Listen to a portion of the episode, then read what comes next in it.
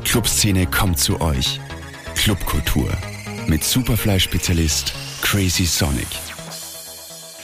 Liebe Hörerinnen, liebe Hörer, seid gegrüßt zu einer weiteren Ausgabe des Podcasts Clubkultur mit Crazy Sonic. Ja, wir sind ja jetzt in dieser berühmten Herbstferienwoche. Herbstferien gibt es auch noch nicht so lang wo auch Halloween drinnen ist. Und als ich nach Wien kam, damals 1987, unglaublich, da war dieser Begriff noch konnotiert mit einem kleinen bösen Horrorschocker von John Carpenter.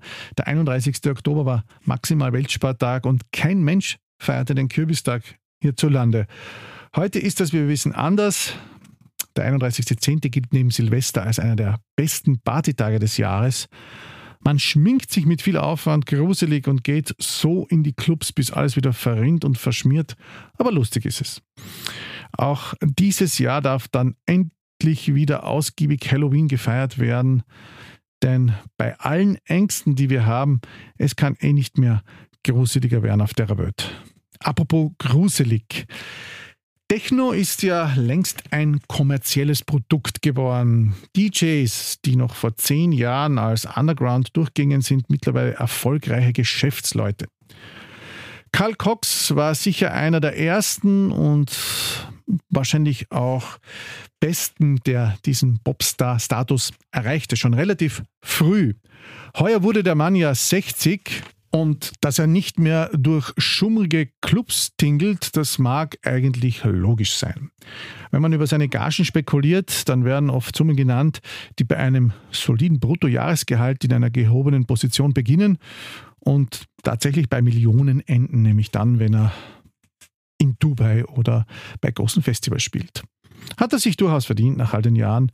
Ob er sich aber auch sein Publikum verdient hat, das ihn nun mittlerweile verfolgt, das kann jeder selbst beurteilen. Jedenfalls gesellte ich mich schon aufgrund einiger nostalgischer Erinnerungen auch zur schon recht ordentlichen Menge, die schon recht früh gekommen war, ins O am letzten Donnerstag. Das Durchschnittsalter war auffallend hoch, die Männlichkeit dominierte, dazu wohl auch einige, die sich akribisch auf den Abend vorbereitet hatten, wenn man aufgrund der Gesichtsdisco so frei war, Rückschlüsse zu ziehen. Was einen solchen besonderen Abend auch ausmacht, ist, dass sich dazu auch ein Klientel gesellt, das sonst keinen Fuß in einen Techno-Club setzen würde. Die VIP-Tische im O waren nämlich alle sehr gut gebucht. Als werdender Weinakademiker war es für mich sogar ein lustiger Test im Erraten der Flaschengrößen. Äh, und zwar jener Flaschen, die da auf den Tischen standen. War es nun eine Salmanasar oder eine Paltasar oder doch eine Nebukadnezar, das sind übrigens 15 Liter, die da die VIPs hinter sich auf den Tischen stehen hatten. Jedenfalls schaffte ich es auch auf den Bereich hinter die Bühne, wo man ja sein muss, wenn man wen kennt, der wen kennt. Und gemeinsam mit einigen Bekannten sahen wir dem illustren Treiben ähm, ja, der, sage ich einmal, Investoren des Clubs zu. Honorige Herren mit Stecktuch im feinsten Zwirn gingen dort ein und aus und wir wunderten uns, wer aller nicht Karl Cox und so vieles besser findet als die vielen bemühten DJs, wegen denen kein Rad in Baking umfällt. Am Ende wurde es dann aber den Reichen und Schönen zu viel. Sie fühlten sich wohl beobachtet und der Backstage blieb fürs einfache Fußvolk einfach geschlossen. Auch okay, man soll ja tanzen und nicht schauen, ob es sympathisch ist. Das liegt auf jeden Fall im Blickwinkel, wie man es eben sehen mag. Und da drängte ich mich also wieder durch die Menge, bis ich Yoshi Gudenus sah, der gut gelaunt Oh yes, oh yes rief. Gut, das war's dann, dachte ich mir. Der arme Karl Cox kann sich eben sein Publikum nicht immer aussuchen. Was aber eindeutig fehlte, waren authentische Refer, die den Techno-Veteranen wahrscheinlich gar nicht mehr kennen dürften. Andere Zeiten, neue Zeiten, dachte ich mir, und bin um meine Lebensweisheit reicher von dannen gezogen. Man hat nichts versäumt, auch wenn man denkt, man hat's. FOMO war gestern. Ja, passend zum Thema alte Männer, auch mein heutiger Podcast. Der handelt nämlich äh, davon, dass wir genau jetzt in diesen Tagen, den 20. Jahrestag der letzten Party in der Meierei im Stadtpark feiern oder begehen, besser gesagt, denn feiern tun wir es ja nicht. noch nicht. Vor 20 Jahren im Oktober 2002 schloss mit dem Motto Bye Bye Meierei eine der wohl kultigsten Locations in Wien.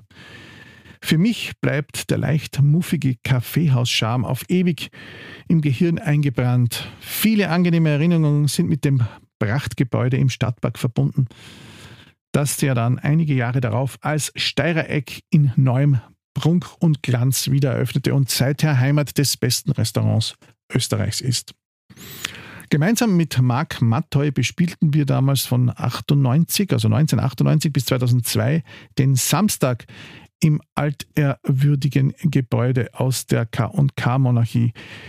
Wir führten damals quasi das wöchentliche Booking internationaler DJs, um nicht zu sagen Top-DJs ein.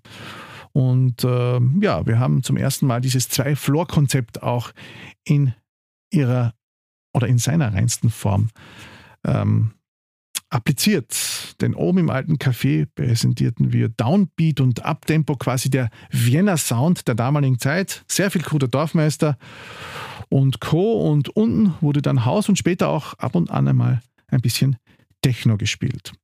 Ja, viele Erinnerungen gibt es noch. Es gibt noch die alten Flyer, es gibt viele, viele Fotos.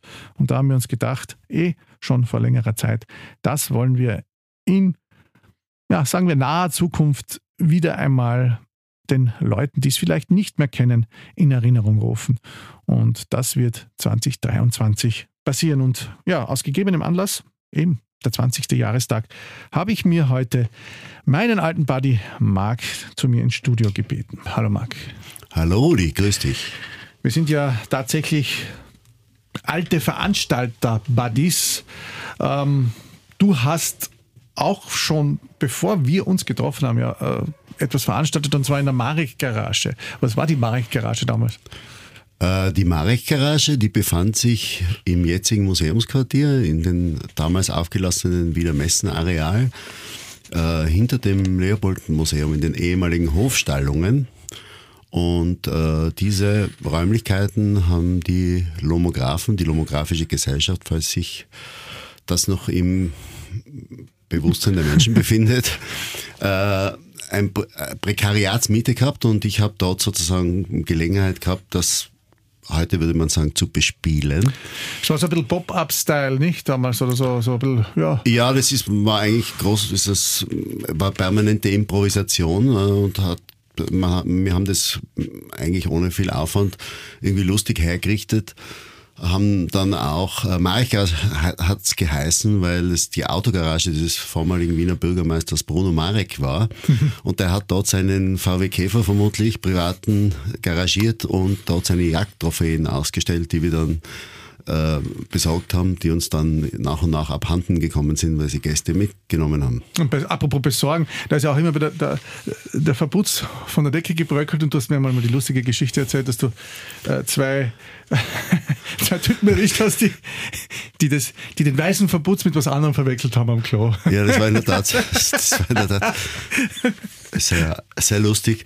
Ich habe nur mit dem Finger auf die Decke gedeutet und dann haben die zwei zuerst mich angeschaut, dann auf die Decke angeschaut und ja, mehr braucht man dazu eh nicht sagen. Mehr braucht man nicht sagen. Es ist schon verjährt auf jeden Fall. Ist verjährt. Ähm, ja. ja, und da kann ich mich erinnern und dann habe ich, äh, wollte ich einmal eine Party dort machen und genau da wurde es dann geschlossen oder irgendwie musste dann musste, musste das ja. abgesagt werden? Also es war ja so, dass das natürlich keine legale äh, Veranstaltungsstätte war. Wir haben dort offiziell einen Fotoclub betrieben, eine mhm.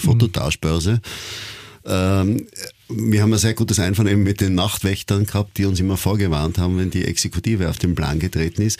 Aber irgendwann wurde es dann doch zu bunt und vor allem zu viele Leute, weil da waren teilweise äh, Veranstaltungen, also wir haben dann auch so Fremdveranstaltungen gemacht mit einem Audio Room, mit Michi Meinhardt damals und alles Mögliche. Also äh, Cheap äh, Label Nacht haben wir sogar, also Pulsinger Dunakan, Golini, Elin, ähm, der hat dann auch so Plattenpräsentation, Satanic Soul. Äh, mhm. Das waren damals die Zeiten, das war wirklich ein guter Club, der immer sehr lange offen hatte. Und ja. Der, Krug, der Krug geht dann eben so lange zum Brunnen, bis er bricht. Genau. Heute, heute würden Sie ja schon, äh, bevor die Veranstaltung überhaupt aufsperrt oder die Location aufsperrt, kommen. Äh, das ist eben der Unterschied. Was hat denn für dich eigentlich, äh, oder was unterscheidet für dich die 90er von heute? So vom, vom Feiern, vom Ausgehen, vom Publikum. Also ich dachte, wenn ich mich in den Spiegel schaue, ja, äh, ist der Unterschied nicht so groß, also bis auf die Haarfarbe. Ähm, ja, was unterscheidet die 90er? Also es war damals schon, ist natürlich aus der jetzigen Sicht ein bisschen schwierig zu erklären. Es war damals eine ganz eigene Aufbruchstimmung, auch musikalisch bedingt. Und ich bin da irgendwie, habe ich da Geschmack dran gefunden und äh, das hat sich dann alles so irgendwie, eigentlich irgendwie so ergeben. Ja. Ich hätte eigentlich studieren sollen, bin dann da Ich eben auch. in die, äh, es war natürlich lustiger wie auf der WU.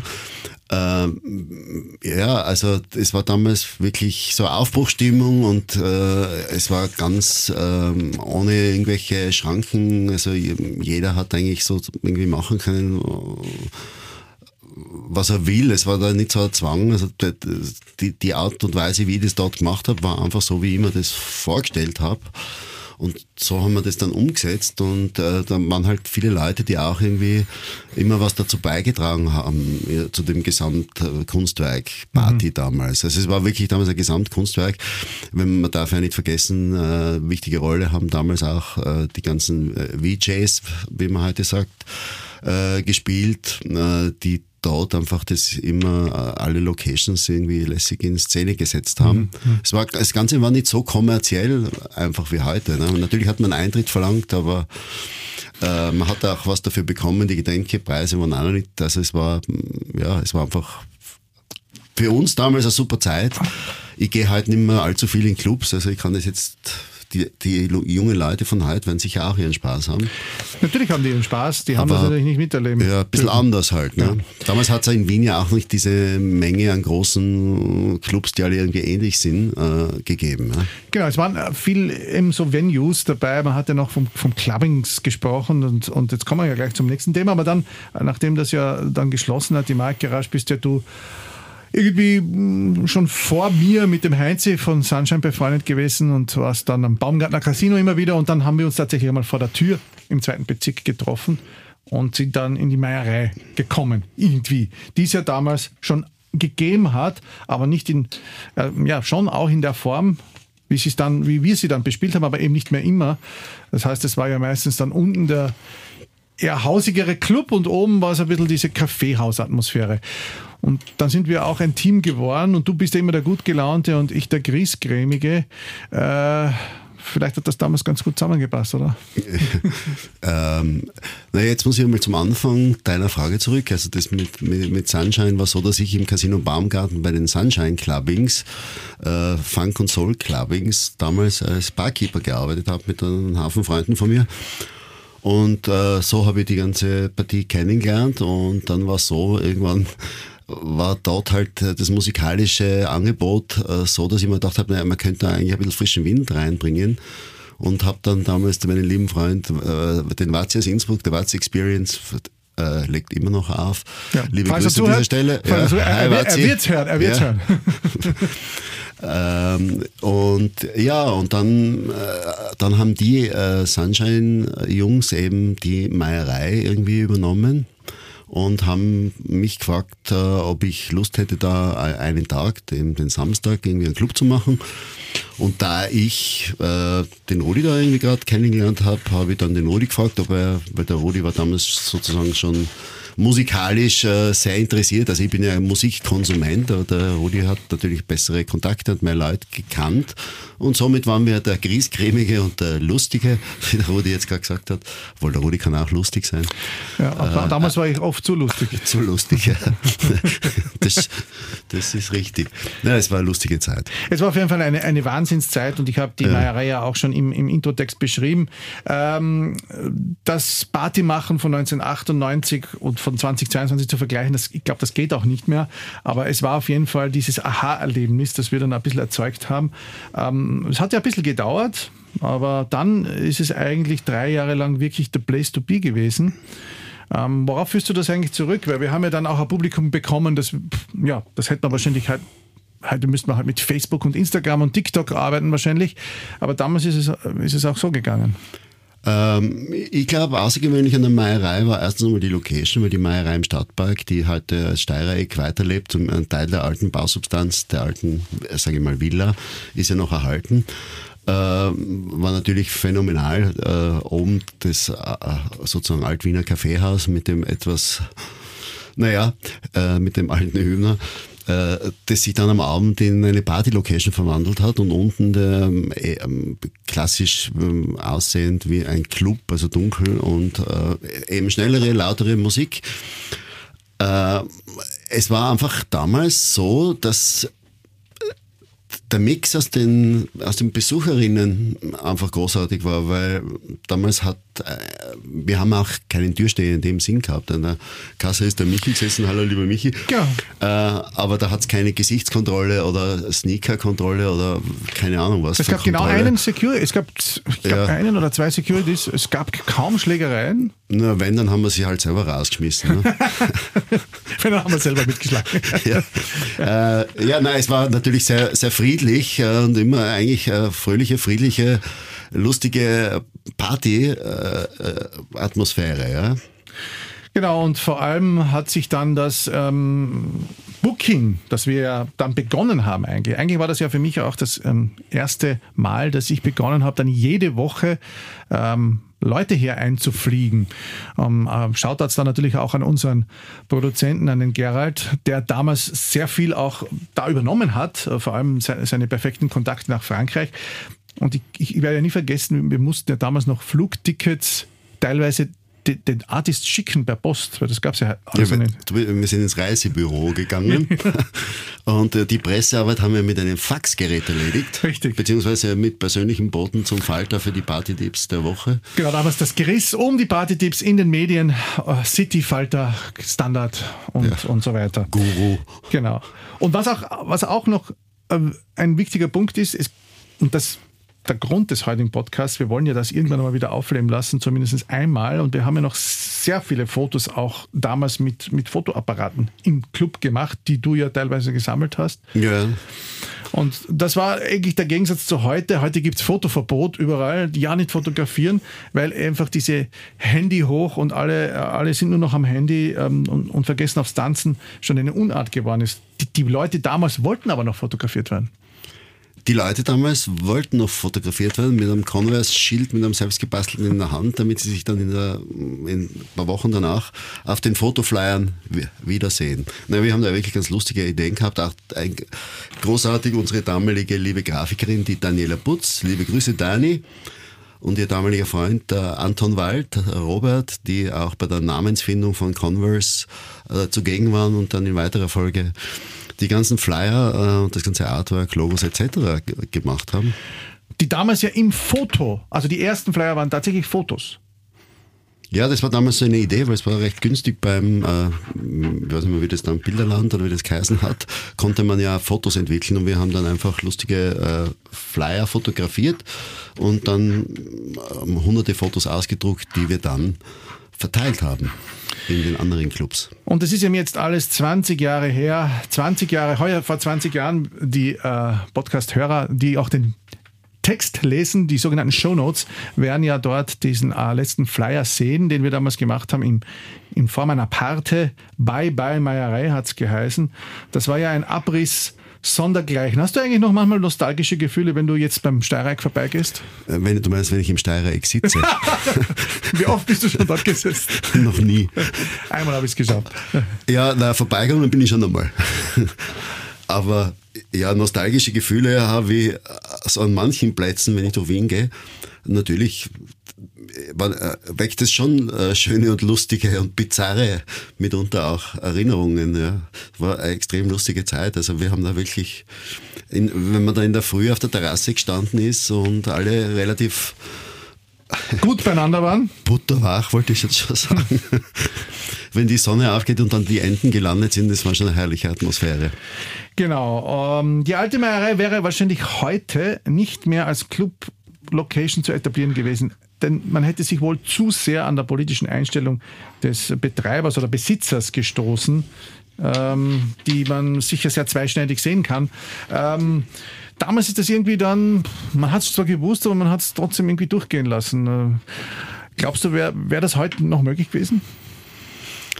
Das weiß ich jetzt nicht. Äh, das ist jetzt, was jetzt der richtige oder falsch ist. Also das, was der alte Hümer gemacht oder nicht gemacht hat, weiß man nicht genau, aber es ist schon, glaube ich, relativ erwiesen, äh, dass er da einschlägig agiert hat aber der war ja am Abend nicht da und äh, man kann es auch so sehen, wir haben diesen Geist aus der Meierei vertrieben. Genau, und er hat sich eigentlich Den dann, Muffigen. genau, hat sich dann eigentlich selbst vertrieben, denn zur Geschichte sei ja gesagt, äh, die Stadt Wien hat dann die Location wieder zurückgefordert und sie dann auch zu, in einem Prozess quasi zurückbekommen. Und das war dann auch der Grund, warum es jetzt heute überhaupt äh, der Steireaktor drinnen ist. Man hätte ja früher oder später sowieso nicht gewollt, wahrscheinlich, dass das eine, eine, eine Luxusdisco wird. Wir werden aber trotzdem oder wir wollen trotzdem diesen Geist von damals zumindest ansatzweise wieder mal hochleben lassen und zwar 2023. Es ist dann zwar schon fast 21 Jahre danach und nicht mehr 20 Jahre danach, aber besser dann als nie. Und äh, alle, die, die damals da waren und, und sich noch erinnern können, in die Praterstraße einladen. Genauere Zum Seniorenclub. zum Seniorenclub, genau. Genauere Details werden noch folgen. Du hast ja eigentlich dann aber auch noch andere Events geschmissen, vor allem in Tirol und im Salzlager Hall, ähm, auch noch lange Jahre nach Ende des Converse. Wann war dann eigentlich genug für dich vom Veranstalten? Ähm, ja, das, also das im Salzlager, in der ehemaligen Kunsthalle Tirol, Salzlager Hall, das waren halt so Converse-Auswärtsspiele, ähm, die mitunter recht gut besucht waren und den Leuten sehr gut gefallen haben, war eine tolle Location. Wann ich dann, es hat sich dann irgendwie, bin ich dann äh, Vater zweier Töchter geworden und ja, ähm, es hat sich dann irgendwie einfach Ausgebra ausge ausgeklappt. ausge, ausgepartigt. Ja, aber wenn du, wenn du, wenn du unterwegs bist, dann bist du ja noch immer der, äh, der, der Stimmung macht, pfeift und tanzt und hoffentlich werden wir das nächstes Jahr dann auch noch sehen. Aber du magst, oder du hast, du hast ja dann äh, quasi auch im Zuge dieses Ganzen dein Hand-to-Hand Flyern und Plakatieren Projekt gegründet, das immer noch existiert. Wie mh, ist das eigentlich heute mit Flyern und Postern anno 2022? Ähm, geht, ist das schwer zurückgegangen? Gab es da Einbrüche durch die ganze Digitalisierung oder feiern die jetzt eigentlich wieder ein Revival, nachdem ja viele Facebook wieder verlassen? Ähm, naja, das Flyern war damals, wie wir Converse in der Meierei und die anderen Partys, Marikarasch etc. Äh, organisiert haben, war das Flyern halt das Mittel, um Leute zur Party zu bekommen. Ich bin da selber und du natürlich auch. Wir sind immer ausgestattet mit Flyern um, äh, unterwegs gewesen, mit Plakaten und haben sozusagen unsere Partys selbst beworben. Dann wurden wir natürlich gebeten von anderen Kollegen, äh, Flyer für sie mitzunehmen und irgendwann ist es dann zu viel geworden und dann ha- habe ich begonnen dafür was zu verlangen. Und so ist dann mit meiner damaligen Freundin Marion irgendwie äh, Hand-to-Hand entstanden und diese ähm, Flyer- und Plakatierungsagentur gibt's jetzt auch schon seit mittlerweile 20 Jahren. Ähm, ja, äh, äh, die Nachfrage nach mm, diesen Dienstleistungen ist immer noch da. Mittlerweile sind es halt hauptsächlich Kulturbetriebe, die in Wien plakatieren lassen und, und Flyer verteilen lassen. Äh, aber äh, auch für Partys ist es nach wie vor ein probates Mittel, um Aufmerksamkeit zu generieren, weil auch in der digitalen Werbung, es sind also einfach so eine Fülle von Veranstaltungen und Sachen, die auf einen einrieseln, dass ein Plakat, ein gutes Plakat schon Aufmerksamkeit erregt. Wie ist es eigentlich mit dem Plakatieren? Ähm, früher ging das ja auch, wie alles im Frühjahr leichter ging, viel mehr wild. Äh, ist, das heuer, ist das heutzutage schon schwierig geworden, weil es steht ja fast auf jeder zweiten ähm, Ja, Wand also, Plakatieren verboten? In Wien ist er quasi Monopol der Gewister nach wie vor. Äh, Der öffentliche Raum wird von der Gewister gemolken wie die Kuh. Äh, Keine Ahnung, ob irgendwer weiß, wie viele Werbeflächen die haben und wie viel Gebrauchsabgabe sie tatsächlich zahlen müssten und ob sie das hoffentlich alles zahlen, weil es ist ja Geld, das dem Steuerzahler oder den Bürgerinnen von Wien zugutekommen sollte. Äh, Wir haben das versucht, äh, dieses quasi Monopol das ist, da ist schon mal der, der, erste Weg zur Wirtschaftskammer war sehr lustig, weil dann sind wir nämlich draufgekommen, dass Ober, unser oberster Interessenvertreter der damalige Generaldirektor von der Gewista war. Und uh, willkommen in Wien oder mhm. in Österreich, sage ich dazu nur. Uh, bis zur Bundeswettbewerbsbehörde es ist nichts, raus, nichts rausgekommen. Die Gewista hat ihre Flächen auf allen Strommasten, Stromkästen und so weiter. Und wir plakatieren nach wie vor. Hast du schon mal Strafe gezahlt oder habt ihr schon mal Strafe zahlen müssen? Ähm, vereinzelt kommt es schon vor, ja. Also aber, so. aber nicht, das ist jetzt kein großes Problem, sage ich mal. Wenn man, wenn man ungefähr weiß, wo man es nicht machen sollte. Du hast es ja vorher angesprochen, kommen ja schon langsam zum Ende. Äh, die VJs oder eben die Visualisten, wie sie heutzutage heißen, waren damals ähm, auch sehr wichtig.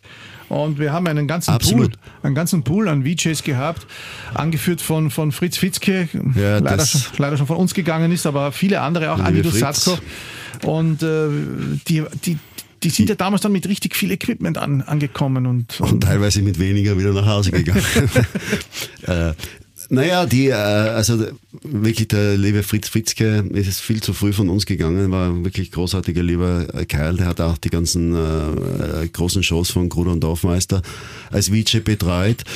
Äh, dann hat es natürlich auch andere gegeben, die Julia von X-Rats, die heute noch im öffentlichen Raum sehr viel äh, projiziert und Botschaften äh, in die Dunkelheit schickt mit Licht. Der Andi Dosatko, äh, der liebe Andi, der Peppi Oettel und ähm, ja auch der einzelne äh, Leute wie der Solglo, der Solglo. Philipp Hafner, die immer wieder sozusagen ihre eigene Party visuell auch dekoriert haben und das war damals einfach, damals hat man das noch am Anfang mit alten Diaprojektoren äh, auf Drehtellern, Fernsehelektrischen Fernsehdrehtellern, ganz was äh, äh, Absurdes, äh, gemacht und mit irgendwelchen Prismen, mit äh, Diskokugelmotoren, also sehr lustig und sehr erfinderisch, aber doch auch sehr effektiv und schön. Ja, das waren die Vorläufer eben der, der Beamer. Genau, und dann, ja, um die Geschichte doch endgültig zu Ende zu erzählen, ist ja dann die Meierei 2002, wie gesagt, geschlossen worden und das Kollektiv von Sunshine ist dann in die Bamberger Passage gegangen, die dann auch 2003 eröffnet hat. Also man hat zuerst die Bamberger Passage übernommen und wir sind dann unsere Wege gegangen, wie wir sie eben äh, gegangen sind oder gehen mussten. Ja, lieber Marc, vielen Dank für deine ja. Zeit. Jetzt freuen wir uns sehr, wenn wir gemeinsam noch einmal nächstes Jahr oder vielleicht machen wir es auch zweimal diese äh, Partyzeit von damals aufnehmen lassen. Wie wir es nennen, wissen wir noch nicht. Aber alle die, also die ich bin schon für Seniorenclub. alle die, die noch Erinnerungen haben, die können und zugehört haben, die können uns natürlich diese Erinnerungen zukommen lassen. Wir werden auch versuchen, das so ein bisschen festzuhalten, wie wir das dann machen. Darüber werde ich euch hier noch informieren. Tja, falls ihr Geschmack. Wir könnten noch zwei, zwei Tickets verlosen. Ja, das wäre. 3.3.2023. Der frühe Vogel fängt den Wurm. Wir können jetzt schon Tickets verlosen. Ich werde das aber, glaube ich, erst äh, in einem der nächsten jährigen Podcasts machen und auch in den Radiosendungen äh, Crazy Super Drive Show und so weiter. Ich glaube, das ist früh äh, genug. Früh genug. Lieber Marc, ich danke dir für deine Zeit äh, und ich danke euch da draußen fürs Zuhören. Ich hoffe, ihr hattet ein bisschen Spaß bei der Reise in die Vergangenheit. Nächstes Mal geht es dann wieder um Aktuelles, Brandheißes und hoffentlich auch Spannendes. Bis dahin, ihr könnt natürlich alle alten Folgen weiterhin nachhören auf den Plattformen, wo es Podcasts gibt. Wünsche ich euch nur das Beste und natürlich auch Happy Halloween. Viert euch. Clubkultur mit Crazy Sonic. Zum Nachhören als Podcast auf superfly.fm.